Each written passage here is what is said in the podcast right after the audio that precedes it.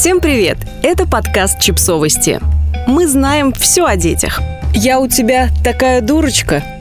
Что делать, если свекровь пытается занять место невестки?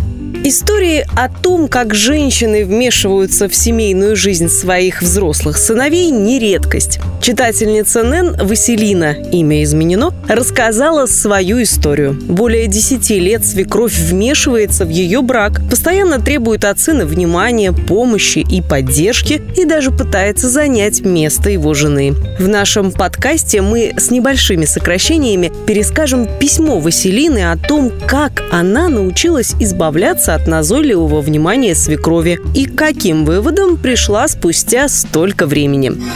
Когда я впервые встретила свою будущую свекровь, то подумала, что мне повезло. Такой деликатный и интеллигентный человек ни за что не станет вмешиваться в личную жизнь своего сына. Это потом я узнаю, что настоящее везение заключается в том, что мы живем в 50 километрах от нее. А пока что я наблюдала кроткую женщину с мягкой улыбкой, посвятившую свою жизнь семье и прошедшую через очень болезненный развод. Это потом я узнаю, что ее сын тщательно оберегает от нее свою личную жизнь, практически ничего о себе не рассказывая, что даже ее встреча со мной произошла случайно. А пока что я наблюдаю, как он заботится о маме и обеспокоенно следит за ее здоровьем. И думаю, как же мне повезло, ведь он точно так же будет относиться и ко мне, если мы поженимся. Звучит как начало американского психологического триллера, не правда ли? Мои отношения со свекровью и ее отношения с моим мужем действительно порой напоминают психологический триллер,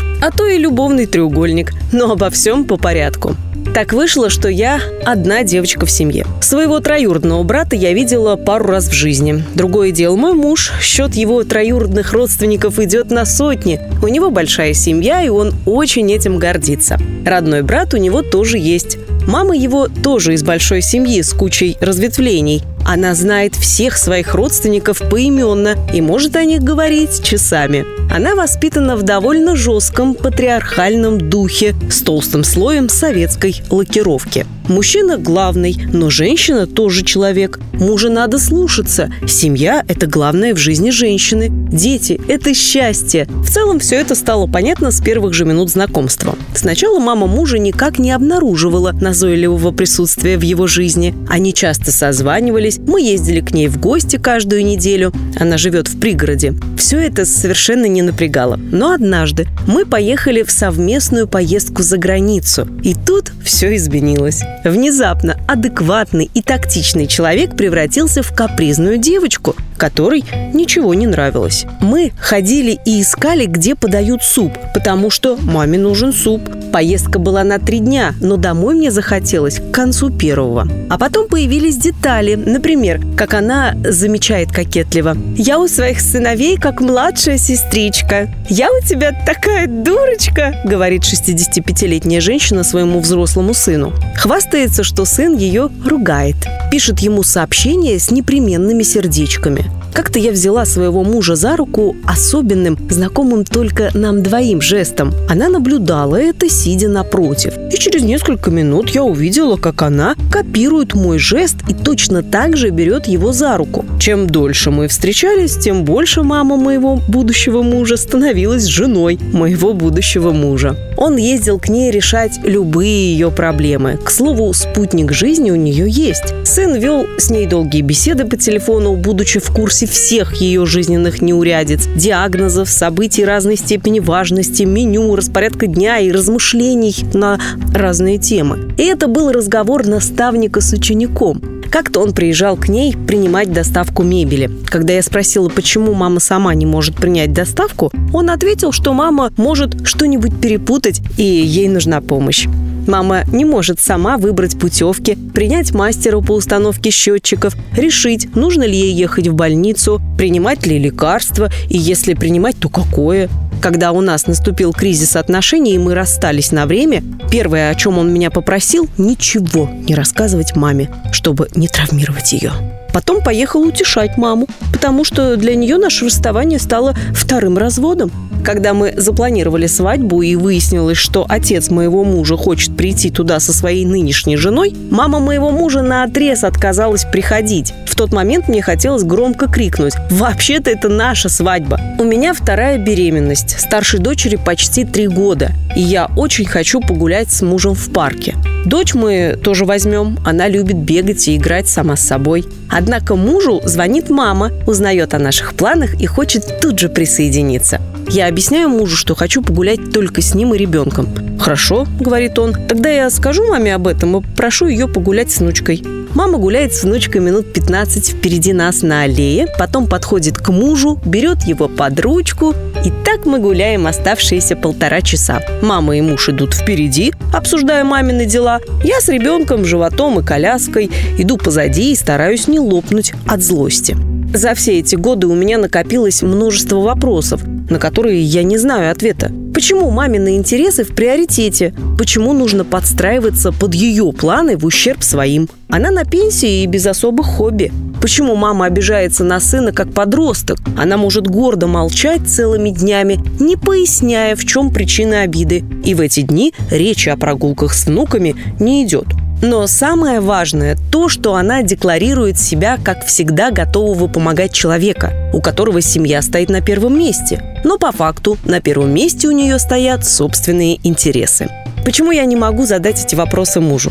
Могу, только ответ он мне не даст, поскольку любой вопрос такого плана, как бы я его ни сформулировала, он считает нападением на маму и начинает яростно ее защищать. А я умею формулировать. Сложно не научиться за 11 лет. Он до сих пор связан со своей мамой так, что не может воспринимать никакую критику в ее адрес. Все, что я могу, очертить свои собственные границы в общении с ней и дать ей понять, что она не является второй женой или старшим ребенком моего мужа. Поэтому я не следую советам своей мамы в духе «уступи, будь мудрей, подружись». Все верно, человек уже не изменится, но это не повод постоянно уступать и быть мудрей, то есть постоянно соглашаться. Поэтому я перестала подстраиваться под планы своей свекрови. Я не прошу ее о помощи, впрочем, я никогда не просила ее о помощи. Я выражаю недовольство, если она срывает договоренность, а не лепечу обычное «ничего страшного» в ответ. Я даю ей понять, что ее присутствие неуместно, пометуя о той самой прогулке в парке, а не мямлю «ну, конечно, приходите». И, что самое главное, я уже не боюсь ее обидеть. Если мне не хочется с ней разговаривать, я не разговариваю. Я напрямую говорю ей о том, что мне не нравится. Например, обсуждение наших методов воспитания или здоровье наших детей за глаза с другими родственниками. И это работает. Отношения моего мужа с мамой меняются в лучшую сторону, когда мы далеко. Не в 50 километрах, а желательно в другом часовом поясе. Он отвечает ей по телефону, что не может решать за нее, и что она уже взрослая, чтобы решить какие-то проблемы самостоятельно. В целом, это история про родителя, так и не прошедшего сепарацию со своим ребенком. Это также история про родителя, который не прошел сепарацию со своими родителями. Это и довольно невеселая история про парентификацию. Мой муж, по сути, занял место мужа, ушедшего или даже отца. Словом, покровителя. Взял на себя ответственность за инфантильную маму. Нет, в этом нет ничего умилительного. Нет, это не просто хороший сын и не просто близкие отношения. Мой муж вырос в человека с манией контроля. Его мама постоянно страдает повышенной тревожностью и тоже контролирует почти каждый его шаг. А я в который раз понимаю, как важно вовремя отпустить своих детей. Не врастать в них с кожей, не цепляться за их детство, не считать их чем-то, что принадлежит тебе по умолчанию, не путать любовь и контроль. От любви у человека вырастают крылья, а от контроля – гири на ногах. Мне часто хочется сказать ей «отпустите его, дайте ему вздохнуть». Вероятно, когда-нибудь я так и сделаю. Подписывайтесь на подкаст, ставьте лайки и оставляйте комментарии. Ссылки на источники в описании к подкасту. До встречи!